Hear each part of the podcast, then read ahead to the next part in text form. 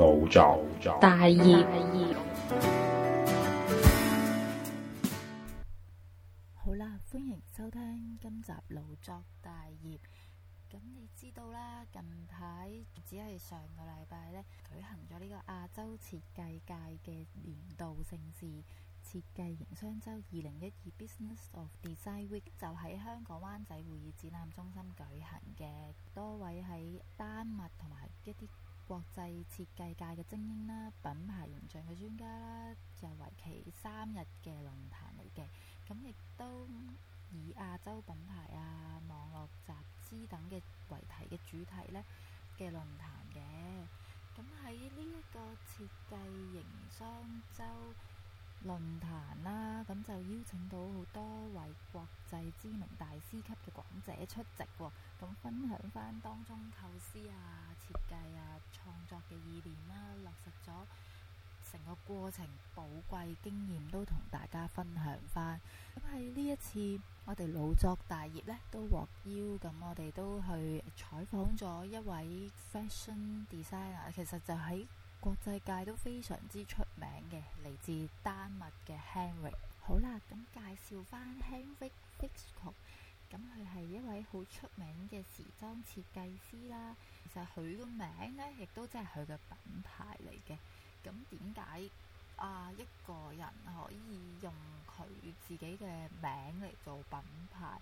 相信對於而家其實好多 designer 咧都會係咁樣嘅做法，因為咁樣先可以更加深入民心啦。我相信係喺佢嘅品牌入邊，亦都係國際界非常之出名嘅。咁好多名人咧都係着佢嘅衫啊，買佢嘅衫啊。佢嘅時裝係嗯不斷咁樣創造出嚟啦，咁亦都即係其實係冇停過嘅，即係 creative 嘅嘅創作每日都有啦。咁佢嘅系列呢，就有好多，包括咗佢自己好多獨特嘅睇法啦，同埋佢對世界嘅觀感嘅。咁自從佢喺倫敦中央聖馬丁學院畢業之後呢，佢先後創作咗二十一套男裝啦，同埋十七套女裝系列。目前係唯一獲邀參與巴黎男裝周嘅北歐設計師。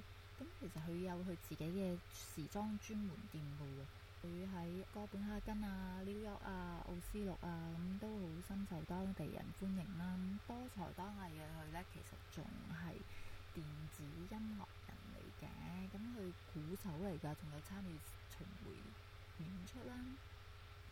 亦都佢呢，就有參與一啲藝術嘅項目啦，例如一啲 visual art 嘅 project， 誒、呃、獲得多個獎項㗎。咁可以講翻我哋跟住落嚟一個 group interview 入邊，當中佢分享翻丹麥時裝設計嘅經驗啦。當中呢，就講咗一啲即係點樣係攞靈感啦。咁其實每一個 designer 真係好需要靈感去創作，咁時裝都係一個溝通嘅工具嚟啦。 點樣透過佢自己內心去表達翻，即係又透過時裝去表達佢自己嘅觀感，其實係一個好特別嘅溝通嘅方法嚟嘅。另外，亦都講咗有關二零一三年嘅春夏季嘅時裝主題概念啦。咁其實佢主題叫做 Transparent Tone。 咁係誒透明嘅舌頭㗎。另外就仲有 video 啊、時裝音樂表演嘅融合啦，喺丹麥設計嘅特色啊。裝呢都喺採訪入邊問咗 Henrik 有關啊，佢有冇一啲 advice 係俾翻香港時裝設計師啊？咁另外亦都分享翻佢開呢個時裝店嘅經驗等等嘅。 咁非常之精彩，接住落嚟就欢迎大家一齐收听翻当日嘅采访啦。脑作大业。 I see many of your uh, past exhibition as many very light installation Yeah. and, and Many so forth. people talk about a very artistic perspective of me, but I am also, um, you know, I think it's really important doing fashion. Think fashion is really important, and, Mm. and how is one of the fastest communicators. How we communicate is through style and ability and uh, different characters, you know. So when I'm entering this room, you know, I already have a feeling of uh, you get, you know, or if you go to a bar, you get attracted by one person out of hundred. Why? Because you haven't spoken together. That's only like a more visual identity that you somehow is getting, uh, and how it, it it communicates so fast, and say so much about uh, what kind of person you are. So Your glasses or your shoes. So is this your philosophy of design? So what's the philosophy behind the design? but I, I think it's it's it's it's pretty uh, interesting to see. Also, like you can see uh, fashion in, in the contemporary, but you can also go out and more in the jungle and see how tribes also, you know, uh, communicates towards which signals, or they try to look more uh, scary, or when they are celebrating or uh, rituals. And you know you also you see it as the mankind's way of expressing uh, feelings.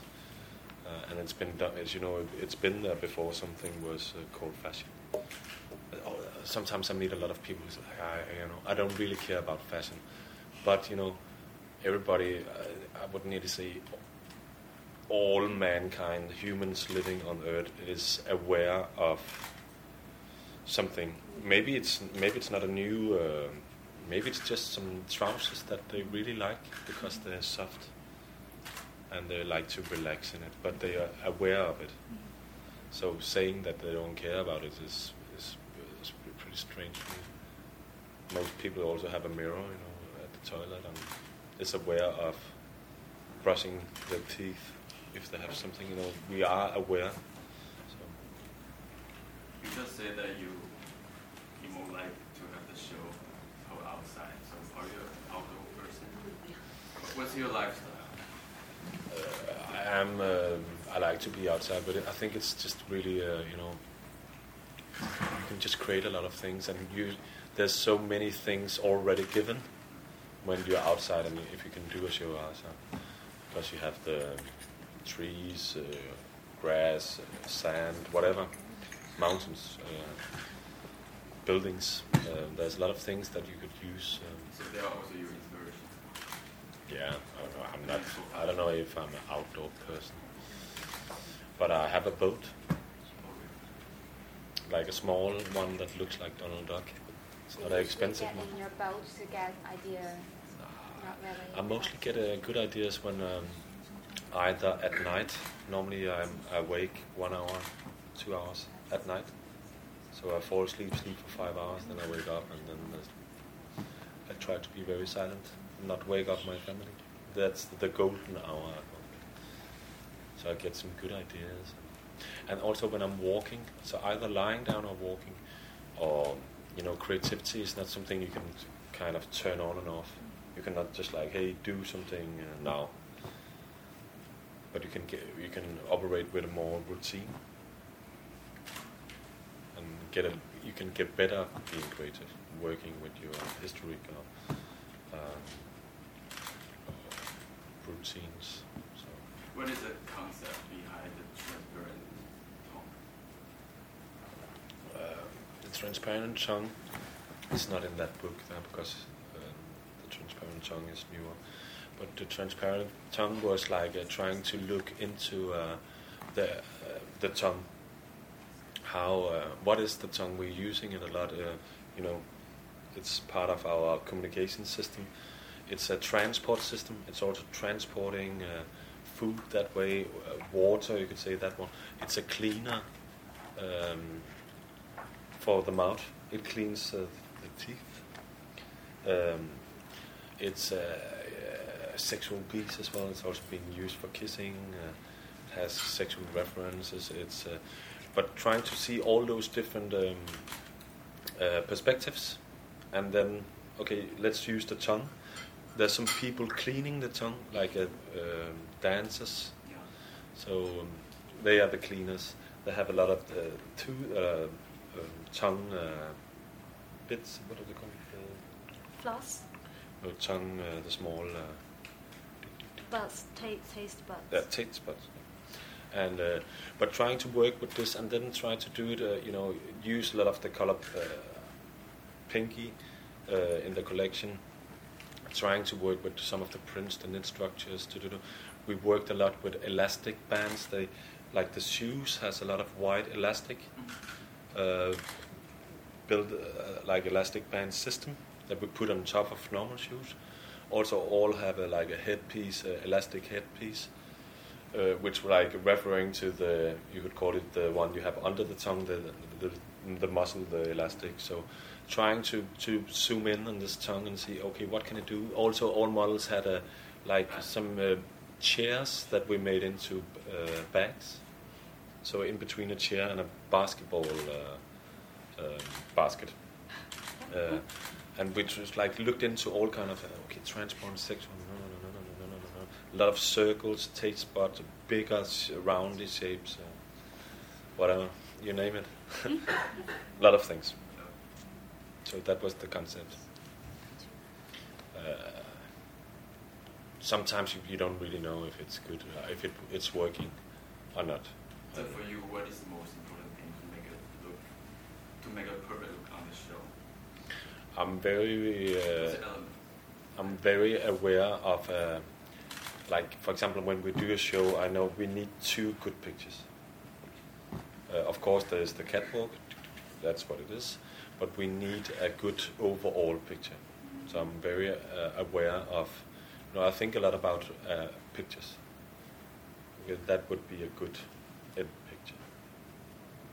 What I like most of your lecture is um, when you talked about how, how people get nervous in a show.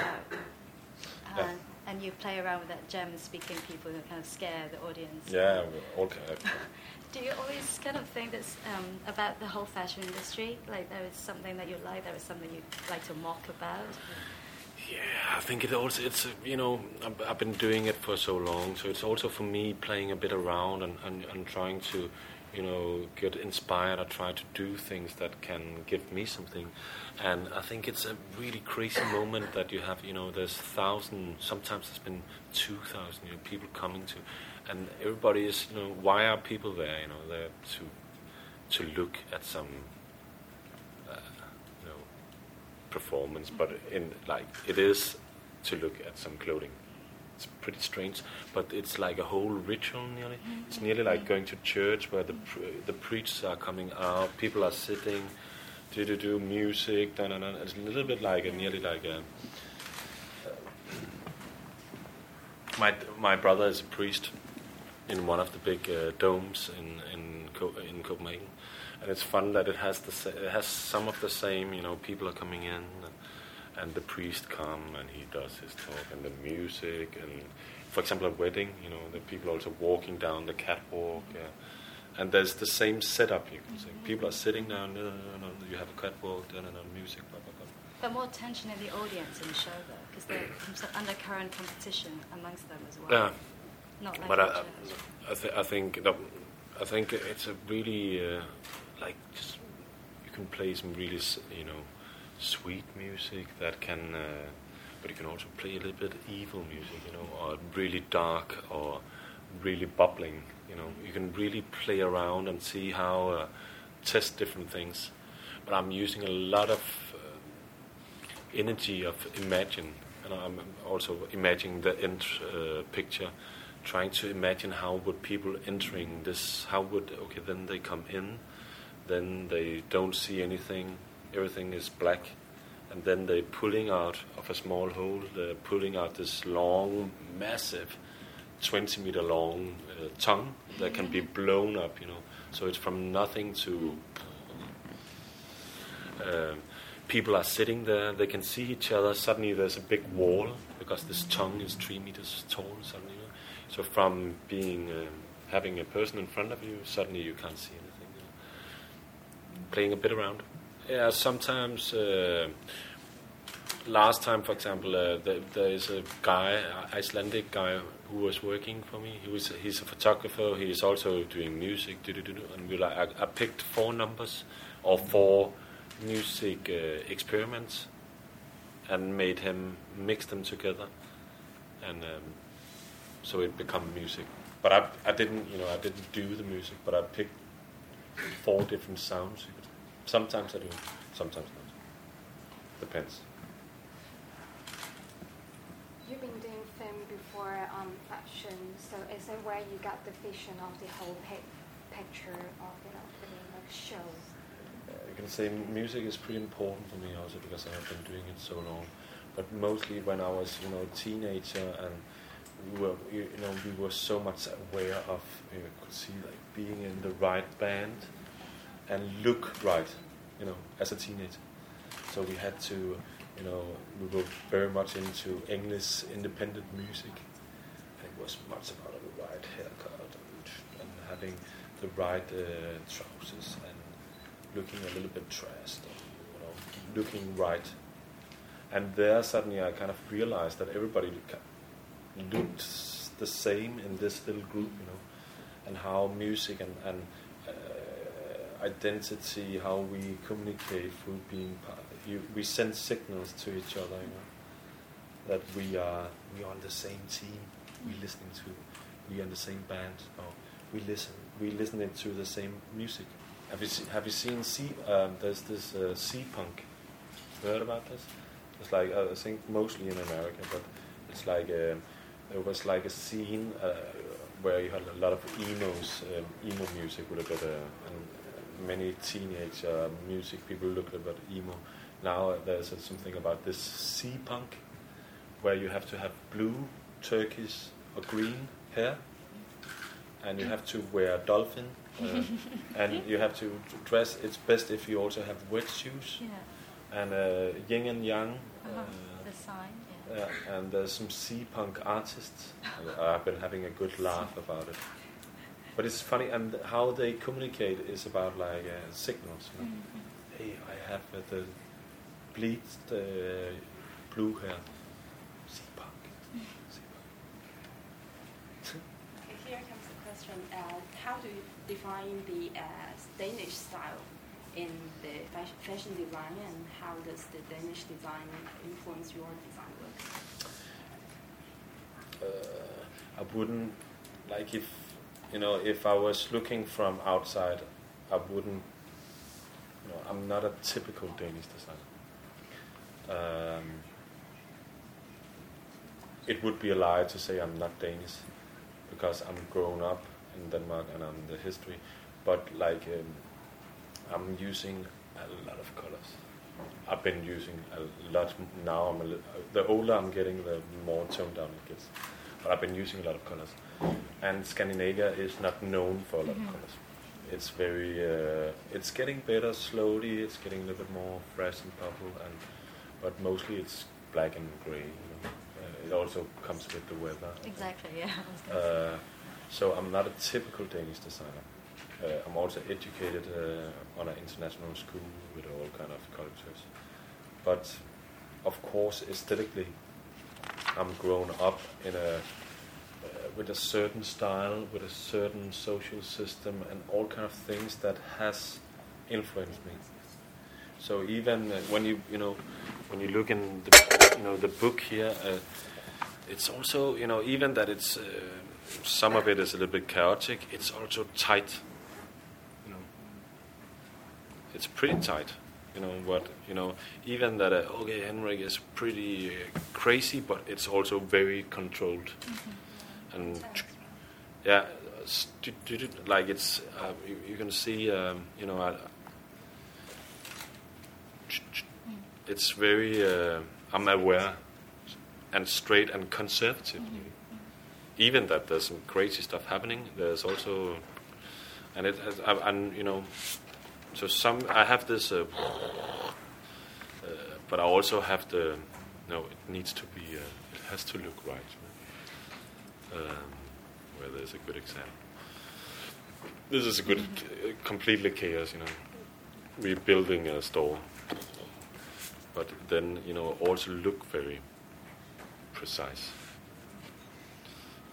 So I'm not a, but uh, like Danish uh, Scandinavian style is we uh, is very known for being uh, like what we're really good at, at is like uh, logistic uh, and focus. We don't have any, you know, production. We have don't have any. Uh, we don't have any production left mostly up north. Um, what we have left is kind of our brains. You can say we, it's, it's um, the production of, for example, clothing is not happening in, in much in Europe anymore. So what we have left is our culture, uh, different perspectives, using our brain aesthetically, uh, the eyes, whatever. Um, that's what we, we have, you can say. And we are really good because we're such a small, uh, we're small countries up north in Scandinavia, and we, we have to, you know, we have to, we are, you know, Hong Kong is bigger, t- what, two times bigger than Denmark. I don't know. How many people live here? Oh, almost eight, seven, eight Yeah, million. you know, uh, double as Denmark. So we are such a small uh, country. We have to look outside, and people are, you know, aware of all kind of things happening, all kind of other places. It takes ten minutes to the airport, you know, because we have to. You know, it's such a small place. We need to go. to. Yeah, and check out. and different cultures. yeah, look into um, to other cultures. That's what we're good at. Focusing and logistic. Teenagers now in Hong Kong, uh, many of them would like to be a fashion designer too. So what is your advice to them as a very well-established designer? Uh, sometimes I have uh, advised uh, on schools. I don't know if it's a good advice, but I've told them not to do it. it's also a little bit, uh, Pessimist. yeah.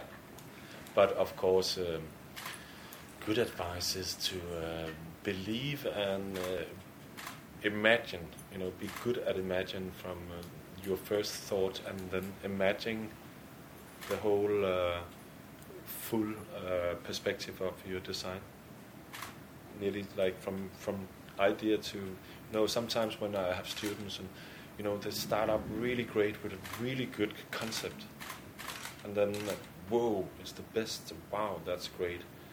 And then then the com- the finished thing is like uh, looking really shitty or boring or but that's the imagination that maybe but um, I think you know normally uh, everybody that is just continuing doing what what they do and at some point they get a little bit uh, uh, I think it would you know if they just keep on doing what they do and tr- really believe in what they do then it would happen We still believe that, even though the whole industry is pretty much controlled by big conglomerates and it's all about consumerism, or maybe I'm being pessimistic. You are very pessimistic. I don't know. I think uh, like for young people. Oh, is that milk or coffee? Okay. is there more? Yeah. All right, just. Um,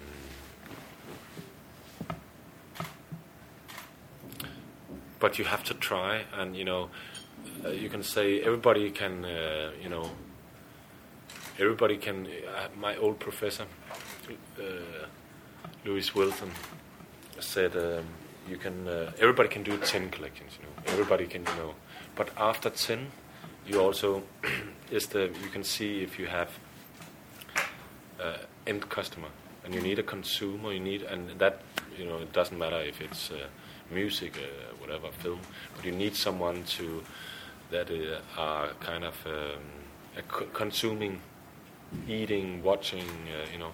And if you don't have that, then it's uh, you know everybody can borrow some money and look like a star, you know, but uh, everybody can do drive around in a smart car and play, a, you know. But after a while, if it doesn't, you know, if you don't have a consumer in the end, or someone who a viewer or for an artist or listener for the musician, then you know it's quickly game over. But everybody can do ten, you know. so after ten, it's where you okay, you have actually someone out there who wants something. So, but everybody should just bo- borrow some money and try to. Maybe they shouldn't do it. Maybe people should realize what they do. I don't know. but for a period, I just told everybody like, don't do it. You don't need, you, do, you don't unless you really wanna know what you're doing. But it was very pessimistic, and it's not a good school advice. It's not good for a teacher to like. uh,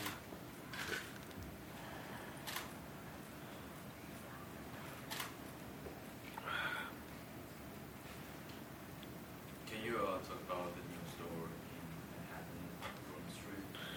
Yeah. Because actually, there's a store that carry your design just across the car.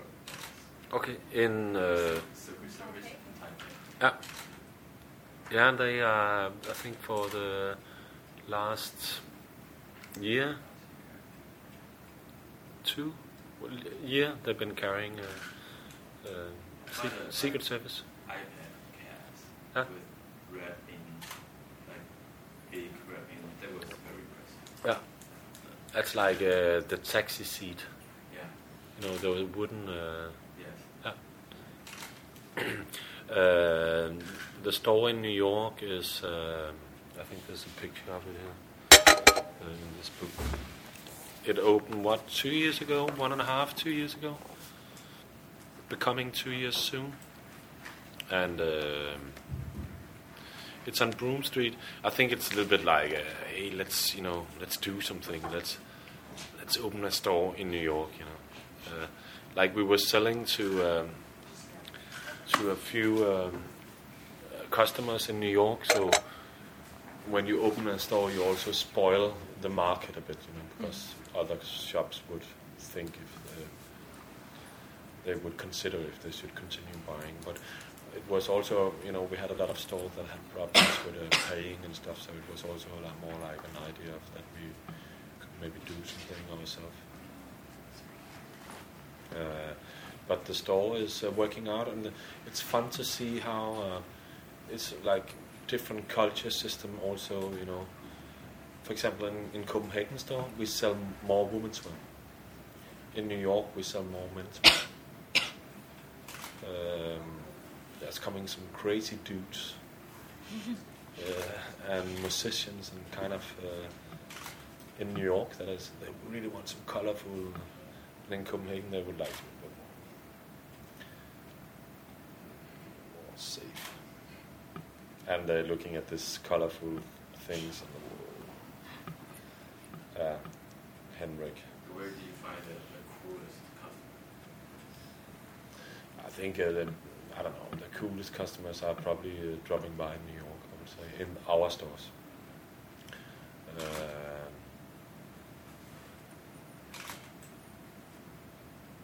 there come there comes a lot of crazy people, crazy gay dudes and dancers and uh, singers or whatever musicians. Uh, and you know you can also hide much more in, in you can say you can you, you need you need to be louder in such a big city and maybe also here you know in, because you, there's so many people living here like when you're in Copenhagen you know people are you know it's a small city you don't need to loud you know you don't need to shout that high um,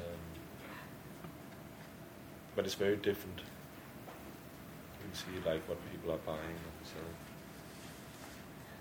We're going to have to stop. Maybe just one last question, and for, for this one it has to be done. Thank you. So in such a variety of your work, with, in which part where you find yourself the most fun? I'm having good fun. I, I'm, I really, you know, many people think, hey, he's gonna soon gonna stop doing fashion or something. But I'm actually having a good time with it. I think it's really important uh, element. Um, so, but I, I'm um, enjoying. Uh, I'm also enjoying creating the big, the bigger pictures. You know, I really like that.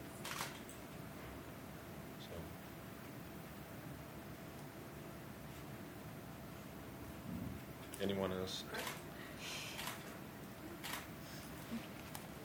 Thank you very much. Thank you. Thank you. No problem.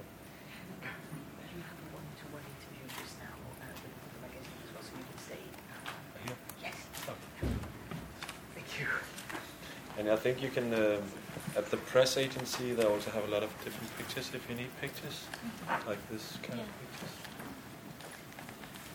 probably just have to contact them if you need stuff.